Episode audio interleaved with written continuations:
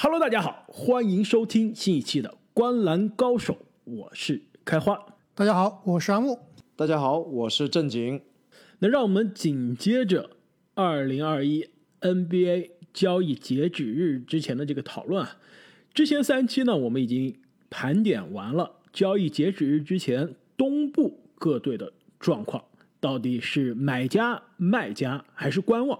不知道两位啊聊完有什么样的感觉啊？发现其实今年东部观望的球队相对还是比较少的，大家要不然是买家，要不然是卖家，就不知道西部今年的状态是怎么样。所以呢，在接下来的三期节目中啊，我们将每天来聊五支西部的球队，也是来跟大家分析一下这每支球队在进入到今年的交易截止日之前到底是什么样的一个状态。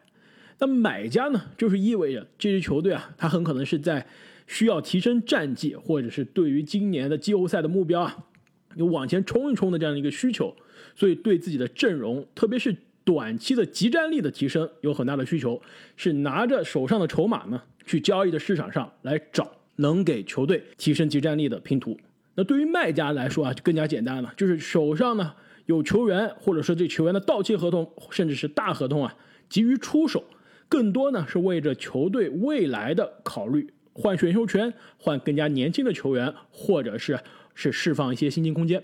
对于观望的球队来说，那就更加简单了，既没有想要卖的球员，也没有想要买的球员，那可能是在这个交易截止之前啊，没有什么大的动作。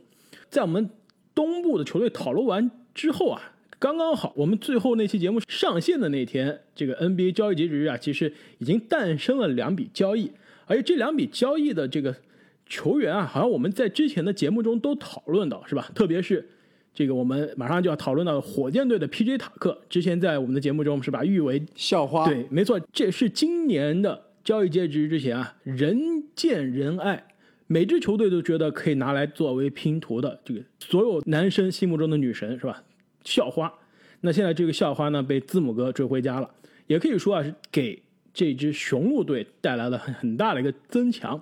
那另外一个被交易的球员呢，是我们之前阿木提到的。哎，阿木，你当时提到阿里扎的时候，是不是在讨论热火的时候提到他的？我当时说的是阿里扎其实是篮网可以追逐的一个目标，就是如果换不来校花塔克，可以来一个这个班花阿里扎，是吧？没错。但是其实我们在讨论热火的时候啊，当时我们都达成了一个目标，是吧？就是热火今年在交易截止之前啊，他需要的球员就是一个类型。就是一个山寨版的去年的克劳德。其实现在想一想啊，这阿里扎能干的事儿啊，真跟克劳德相比啊，百分之八十五至少是重合的。所以啊，现在我觉得这两支已经行动的这两支东部的球队啊，可以说找的物色的最后交易来的球员啊，真的是非常非常的精准，而且也是对于球队啊有集战力立刻的提升。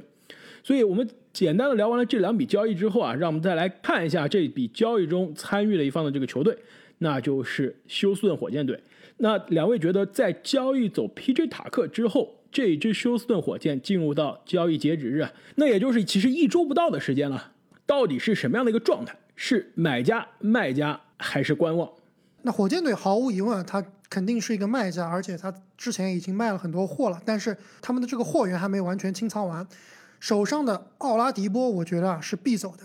没错，奥拉迪波呢，今年是两千一百万的薪金，一个到期的合同。那在火箭与篮网的那笔多队的大交易之中，可以看出啊，火箭选择了到期合同年纪更大的奥拉迪波，而不是位置相同、年纪更年轻但是合同更长的勒维尔。就当时我们就分析啊，火箭是冲着省钱去的，所以说今年夏天续约奥拉迪波基本上是不可能了，所以会把。他当做一个到期合同啊，在交易截止日之前啊，送给一个需要集战力的球队。那你们觉得奥拉迪波会有什么样的下家？有哪些球队能用到奥拉迪波能提供的这些功能？那之前分析东部的节目，我们也已经提到过奥拉迪波好几次了。我觉得奥拉迪波啊，其实在东部有两个非常大的潜在买家，一个是尼克斯，一个是热火。那现在看来，可能尼克斯的可能性是比热火要更大一些，毕竟热火啊他已经引进了一名。防守型悍将阿里扎，而且以奥迪最近的这个状态来看啊，其实热火队如果引进他的话，对他们争冠到底有多大的帮助，其实还是风险有点大。没错，奥迪这个状态确实现在也是有一点迷啊。如果是当年更健康的一个奥迪，我相信以两千一百万这个价格，它肯定会是市场上的抢手货。我现在他这个状态也会有一些球队感兴趣，但是能拿出多少有诚意的筹码，可能真的就不确定了。另外，除了刚刚阿木说的两支东部的球队以外，听说勇士也对奥拉迪波有一点兴趣，想让他来帮助库里增加勇士队的火力。哎，你确定这个交易来奥迪是为了增加火力，而不是为了清理薪金空间吗？没错啊，勇士如果真的是看上奥拉迪波了，他能换的也就两个合同是可以送得出手的，一个是乌布雷，一个是威金斯。那乌布雷其实自己也是一个到期的合同，对吧？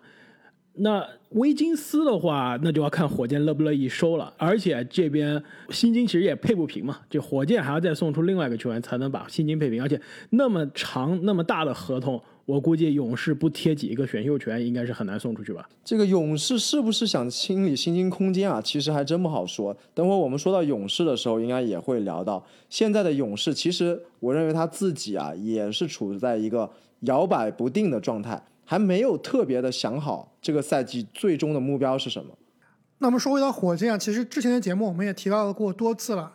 现在火箭的状态基本上就是所有人都可以交易，可能除了凯文波特和伍德以外啊。那我觉得刚刚说了，奥迪我觉得是必走的，丹尼尔豪斯我觉得百分之四十的可能性也会走。那剩下来的两个老将戈登和沃尔，我觉得如果有人愿意接盘啊，火箭也是肯定是非常乐意的让他们送出去的。问题是他们俩的合同太难了。沃尔每年四千多万有三年，这个戈登每年将近是两千万不到有四年，所以说基本上是交易不走的合同。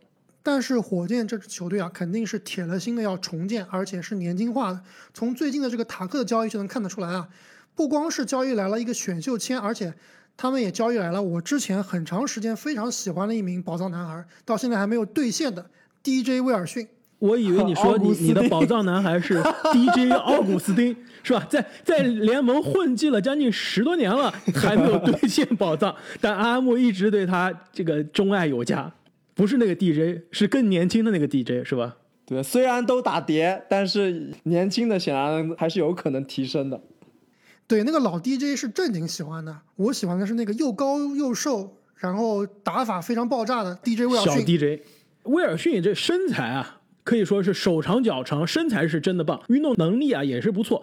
其实最近火箭自从开始重建之后啊，虽然战绩是有点糟糕，一大波连败啊，但是其实球队其实涌现出了很多年轻人打得不错。那凯文波特不用说了，这之前阿木在很早以前的节目里面就已经吹了很久，对吧？当时凯文波特当时没有人信，快没球打了，就差点是淡出联盟啊。但是当时阿木语出惊人，说凯文波特有可能成为下一个。哈登啊，现在看来离哈登还是有非常大的距离，但至少天赋是让人看到了，对吧？我看也有很多球迷啊，也是上了这个凯文波特的这艘火箭了，是吧？一直要去月球。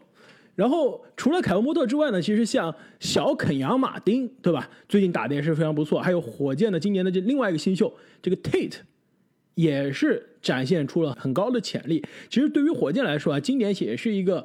完全是一个新的一个节奏，新的开始，培养年轻人，能交易走越多的这个老将合同越好，那为未来这些年轻人的上位啊铺平道路。印象中，火箭已经有好多年没有出现过这种全力培养年轻人，让年轻人尽情发挥的场面了。过去的应该很长一段时间，其实都是有巨星在队内进行衔接的。其实跟今年的火箭状态非常类似的球队呢。就是去年在西部的季后赛首轮跟火箭啊大战七场的俄克拉荷马雷霆队，其实这两个球队真的非常有渊源。去年在季后赛是大战了七场，一直打到最后一球啊，也是非常的精彩。今年是在这个摆烂的路上，竞争也是非常激烈。没错，而且。今年我们赛季开始之前的这个赛季展望的系列节目，十五天三十支球队啊，当时最后一天我们讲的两支球队就是这两支球队，所以说今年呢，在西部的这个向最后一名冲刺啊，但是今年这个森林狼实在是太厉害了，对吧？已经拉开了一个很大的身位了，就是向西部的倒数第二名冲刺的这条路上，这两支球队现在是越来越近了。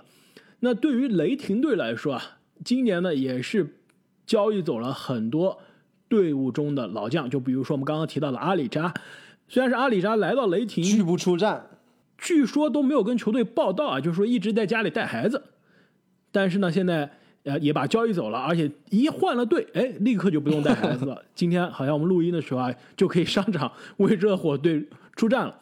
那对于雷霆来说呢，球队这个赛季啊，其实战绩并没有我们想的那么差。当时我们觉得雷霆肯定是西部的铁定的倒数第一啊，但其实现在来看啊，雷霆现在战绩倒数第五，没错，战绩居然现在是比猛龙还好啊，跟鹈鹕是一模一样。但我们要知道，后面肯定我们要聊到鹈鹕，要说啊，这鹈鹕它是冲着季后赛，至少是冲着外卡赛的名额去的。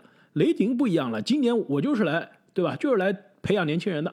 战绩对我们来说无所谓，所以其实今年的这个雷霆进入到交易截止日啊，也是非常明显，肯定是个卖家，卖掉了阿里扎这个都没有出场的球员之外啊，两位你们觉得雷霆下一步还会去处理掉球队上的哪些合同？能卖的已经不多了。没错，能卖的已经不多了。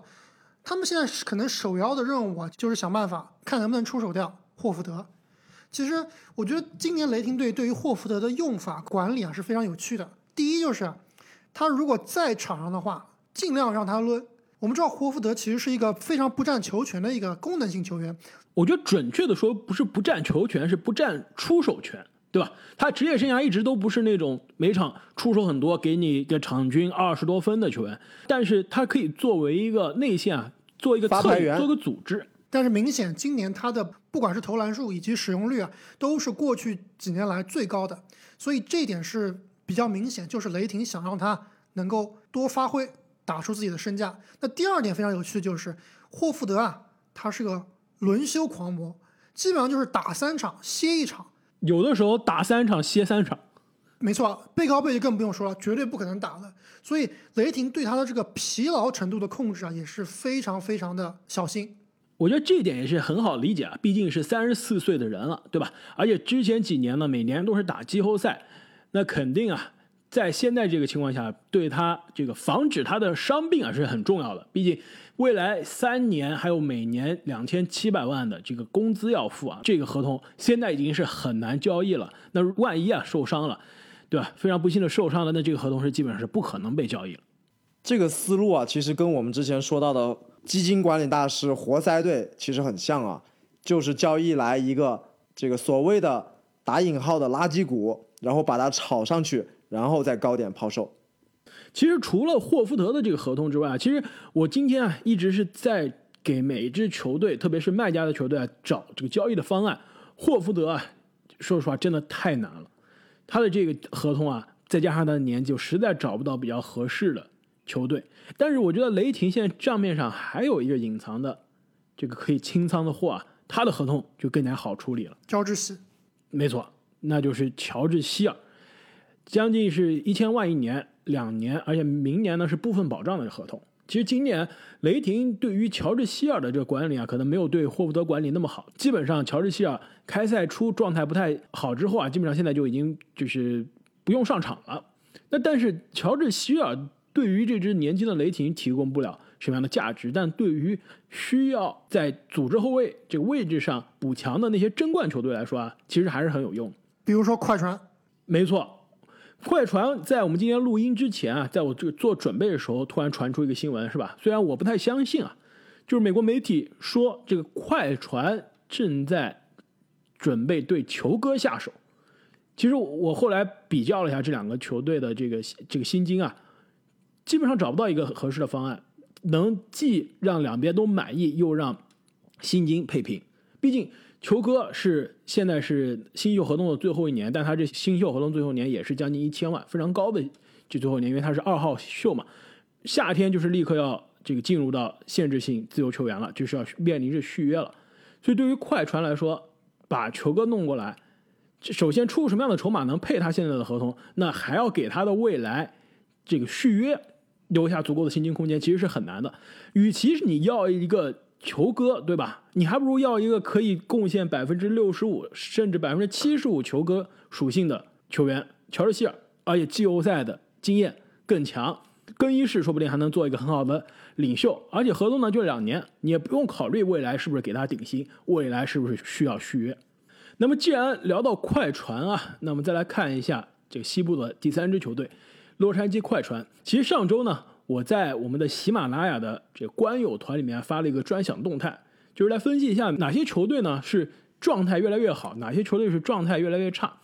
就是我们分析了一下这个各支球队啊，十二月份和一月份的总的战绩这个胜率，以及二月份和三月份的这个总的胜率啊，你就可以发现啊，有些球队是很明显的在最近两个月状态回来了。就比如说篮网，比如说西部的太阳，还比如说啊之前坑挖的非常非常深的这个热火啊，一度是让人觉得是不是今年东部进进不了季后赛了。同样的，小牛在西部也是类似的状态，但是现在状态也都找回来了。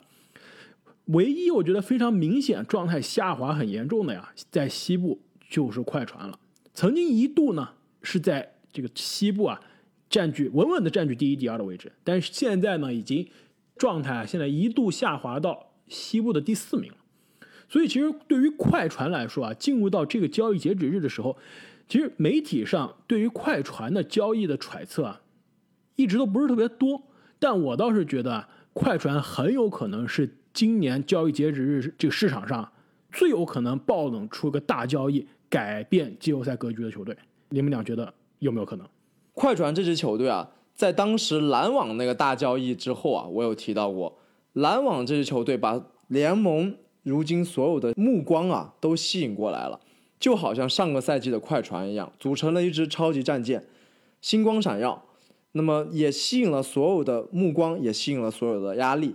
那上个赛季啊，快船其实就顶着这样的光环，其实打的是非常的辛苦的。那这个赛季，其实我们可以很明显的感觉到，关于快船的讨论少了很多。他其实，在赛季初期啊，也是很低调的拿到了非常好的战绩。但是确实如开花所说啊，最近的这个战绩有一点迷，突然感觉两个当家的状态啊，都有些不稳定了起来。所以啊，如果他们还是抱着像上个赛季一样去冲击总冠军的目标的话，很有可能啊，像开花所说，去做一个非常大的交易。现在听到的消息啊，除了球哥以外，我还听到了快船非常想补强他们的内线，想向步行者交易特纳的这样的消息。没错，我觉得快船真的是在这个交易截止日之前啊，有两套方案可以走，一套方案就是比较稳的。小修小补，基本上就是在这个买断市场上淘一淘宝。那另外一种就是，哎，能不能狠下心来啊，把他们的阵容重新搭配一下，特别是他们的内线。正如郑颖所说啊，其实他们现在的内线，祖巴茨以及莫里斯两名球员，其实今年的状态都不是很好，尤其是在内线非常强的西部啊，真的是有点不够看了。而且莫里斯我们知道也是去年刚刚和球队续约四年。六千四百万的合同啊，其实当时我们就觉得有点大了。那今年其实很多情况下连主力都打不上，真的不知道快船现在到底是怎么样来看莫里斯的价值。如果他们觉得莫里斯价值不够高的话，很有可能真的会把他交易掉。除了刚刚郑颖所说的特纳以外，其实他们也可以争一下。现在除了塔克以外，剩下来的另外一个校花就是阿尔德里奇。其实你要说啊，过去那个休赛期，快船给莫里斯的这个合同啊，非常的。离谱，对吧？其实他给肯纳德的也很离谱，也很离谱啊，对吧？未来四年每年将近是一千五百万，而且肯纳德是在跟活塞队的交易中交易来的。篮网同样是在同样的时间跟活塞搞了一笔交易，为什么篮网就把人家活塞的勒布朗，对吧？布鲁斯布朗弄过来了，而且价格更便宜，功能更实惠。快船居然选择的是。肯纳德，肯纳德，你把他选来了，你对他有信心是吧？可以提前续了约，对吧？在很多一七届的这个新秀合同快到期的时候都没有削的情况下，快船居然咬着牙跟肯纳德续了一个长约。但是现在肯纳德都已经淡出快船的轮换了，这一点我真的是非常看不懂啊！你既然对他有这么有信心，为什么不让他多打打呢？哎，这点我要给快船证明一下。快船在这个赛季的早期时间啊，真的让肯纳德担任了非常重要的责任。他的上场时间其实真的不少，出手数也不少，但是真的是太铁了，怎么投都投不进，而且防守端防守还不也是特别差，还不如巴图姆，巴图姆真的比巴图姆差远了。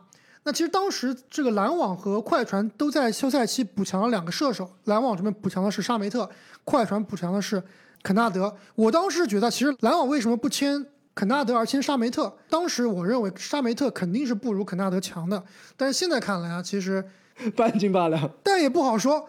我们知道这个沙梅特，其实在本赛季初没有哈登的时候也是极其的铁。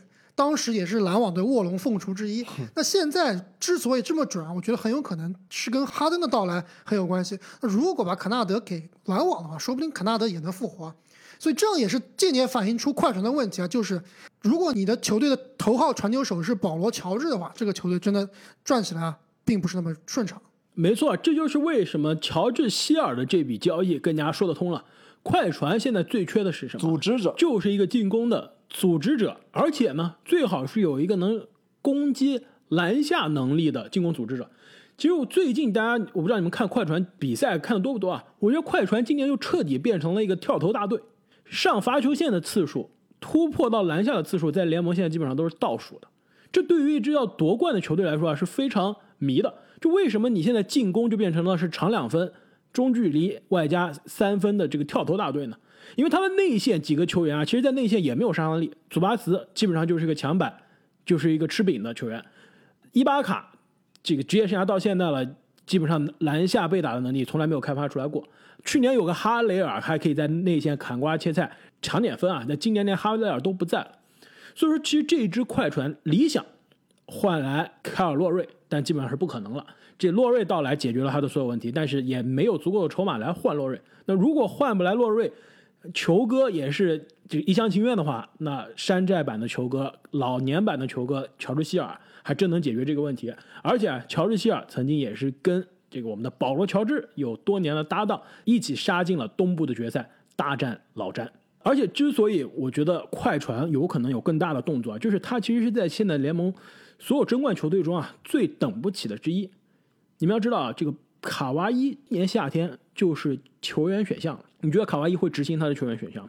百分之七十五会执行。如果快船没有进西决，他会执行吗？我觉得没有进西决，卡哇伊可能会要求交易保罗乔治。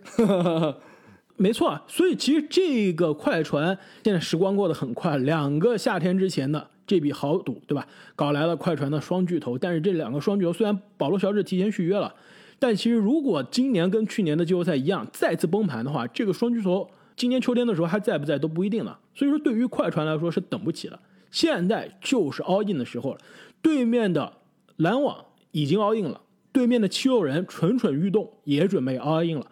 湖人即使他不 all in，现在的这支快船也打不过，更别说爵士、掘金、开拓者，每一支球队都有补强的可能。所以说对于这支快船啊，留给他们的时间不多了。这个交易截止日啊，我希望可以看到。这个快船有更多的动作，能带来足够的集战力啊，能在今年的季后赛给自己证明，让去年这个非常耻辱的这一页翻过去。那聊完了这个快船之后呢，下面这支球队啊，也是同样今年西部啊非常让人失望的球队，那就是年轻的新奥尔良鹈鹕队。其实开赛前啊，我已经记不清我们三个人对于鹈鹕的战绩的预测了，但是无论我们是看衰还是看好，我们都肯定没有想到。现在赛季已经打了一半，鹈鹕的战绩跟这个交易走哈登之后的火箭，以及跟唐岛重建的雷霆是在一个水平线上的吧？没错，今年鹈鹕的战绩确实让人非常的失望。球队其实唯一的亮点就是去年的状元胖虎，今年确实是涨球不少。那其他的球员，我觉得某种程度上都有明显的下降。那之前的节目我们也说了很多，就是球哥到底会不会被交易啊？这也是交易截止之前。最大的一个谜团，那我这里觉得鹈鹕队应该还是一个卖家，但是他们想要交易走的可能并不是球哥，而是布莱德索以及雷迪克，包括亚当斯可能都在货架上面。这一点我非常同意啊！我其实对于鹈鹕队来说啊，他的这个状态也挺尴尬的。首先呢，战绩是不上不下，对吧？其实他现在离这个西部的第十名，也就是外卡淘汰赛的这个最后一个名额啊，其实非常的远。基本上是要他下半程的赛季啊，可以有质的飞跃，才有可能有外卡赛的名额，就是说才有机会去争夺季后赛。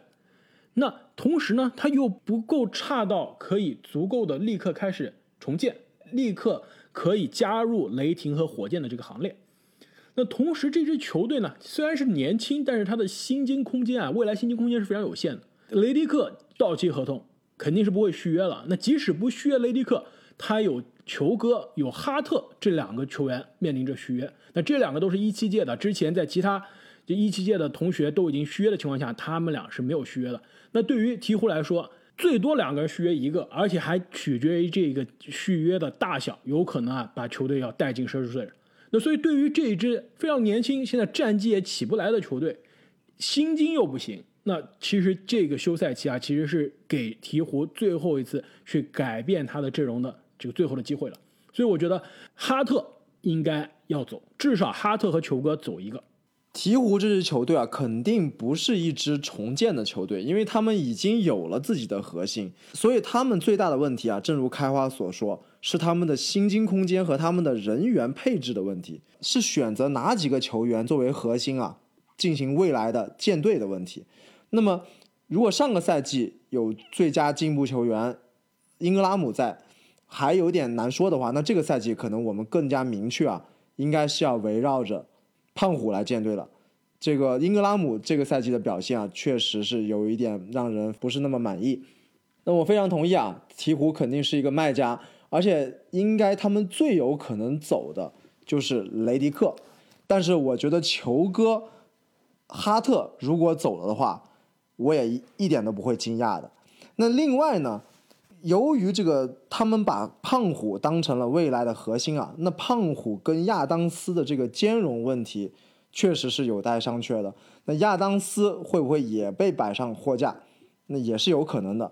也有消息说鹈鹕队对步行者的空间型五号位特纳感兴趣啊，想把这个亚当斯换成一个会投篮的特纳来和胖虎搭配，这个也是有可能。但是萨博尼斯和亚当斯怎么打？对，没错，没错，考虑了就血亏了。步行者是不可能同意的，而且你不要忘了，亚当斯也是。我们说这个快船对于肯纳德的续约非常的迷，这个鹈鹕对于亚当斯的提前续约也是非常迷。把亚当斯对吧？去年夏天交易过来之后，立刻跟他续了约，所以未来亚当斯三年的合同。今年两千七百万，明年后年每年将近是一千七百到一千八百万。有哪支球队需要现在这样蓝领型的中锋？而且蓝领型中锋还不像卡佩拉、丙王那样有运动的这个弹跳能力，对吧？所以这样的中锋没有什么球队会要的。而且亚当斯也基本上进入到了他职业生涯的这样巅峰的年纪了，现在是二十七岁，所以他未来发展的上限也是很有限了。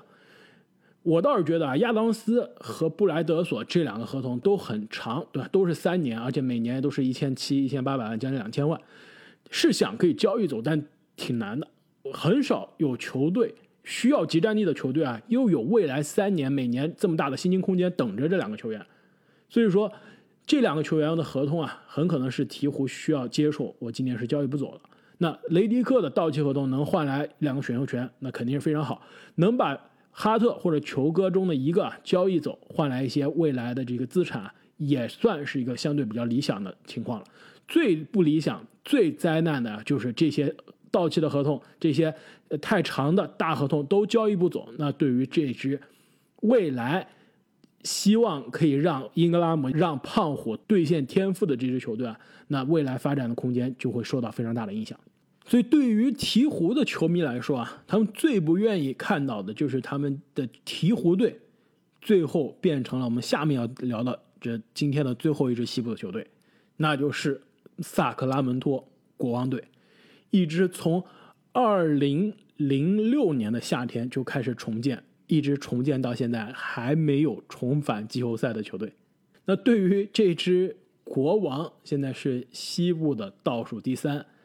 两位觉得进入到交易截止日是什么样的状态？我觉得国王肯定是一个卖家，但是我预计他们动作不会特别大，卖的球员也都是那种边角料，基本上就是白边啊、别理查这样的球员。哎，这我就不同意了。你不同意在哪呢？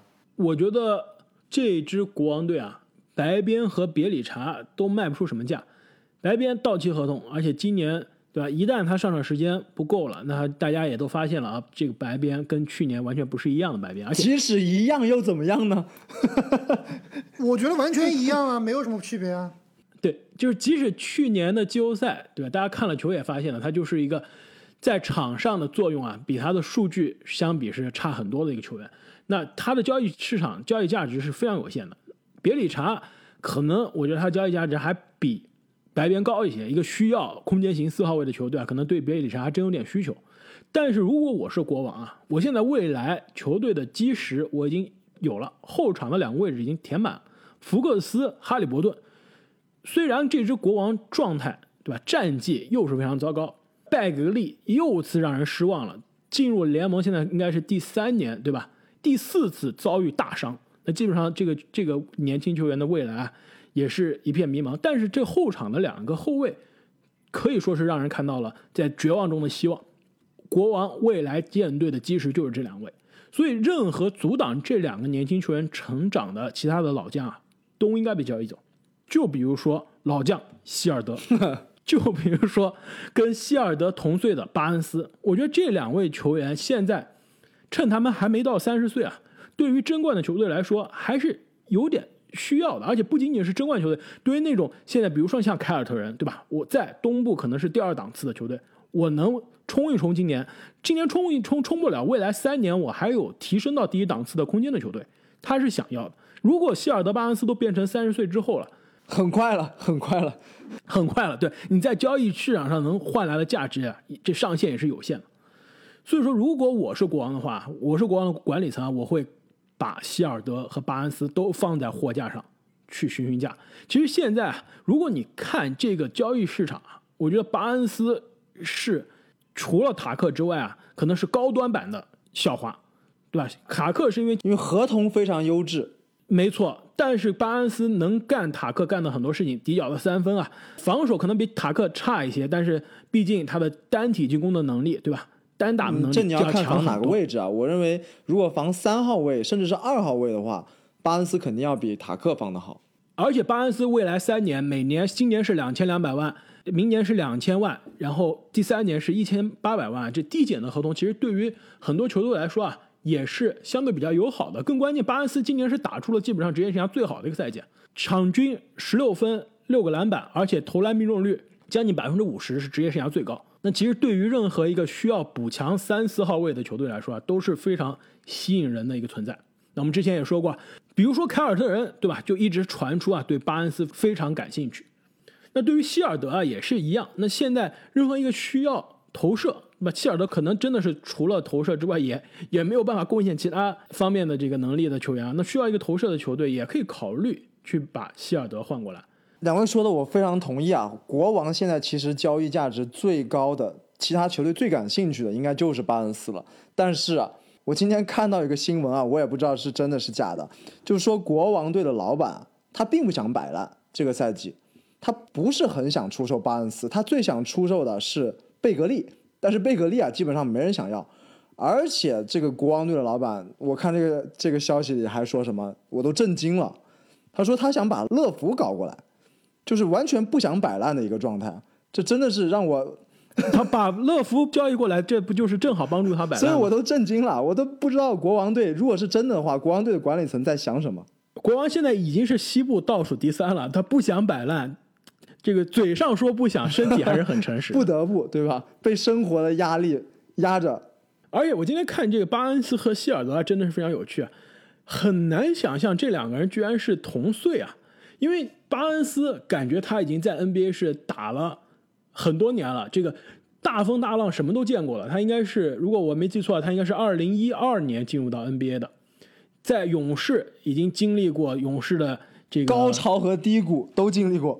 没错，一个冠军，对吧？七十三胜，总决赛第七场失利，经历过了，拿了一个超级大的合同。二零一六年的夏天，对吧？去了小牛，坑了我们的这个达拉斯独行侠，也经历过了。在达拉斯独行侠的交易截止日当天，打着比赛，在板凳席上听说自己被交易去国王了，这么囧的事情也遇到过了。那在国王打了一两年，然后去年夏天又续了一个大合同，也经历过了。感觉他已经是经历过很多了，在联盟啊，现在才二十八岁。那希尔德呢？感觉他这刚进联盟没几年，现在已经二十八岁了。喜欢我们节目的听众朋友们应该都知道，开花是真的喜欢吐槽希尔德的年龄啊。有兴趣的朋友们可以统计一下，他吐槽过多少次。那么今天聊完了西部的这头五支球队进入到交易截止日的情况，那各位球迷有什么样的想法？也请欢迎大家在留言区中告诉我们。那同时呢，也欢迎大家去这个新浪微博上关注我们的新浪微博账号“观篮高手 NBA 播客”，和我们发帖互动。那如果你希望可以提前一天收听我们的节目的话呢，也欢迎大家在喜马拉雅上订阅我们的西米团。你的好评、转发和点赞是对我们最大的支持。那我们本期的节目就到这里，我们下期再见。再见。再见。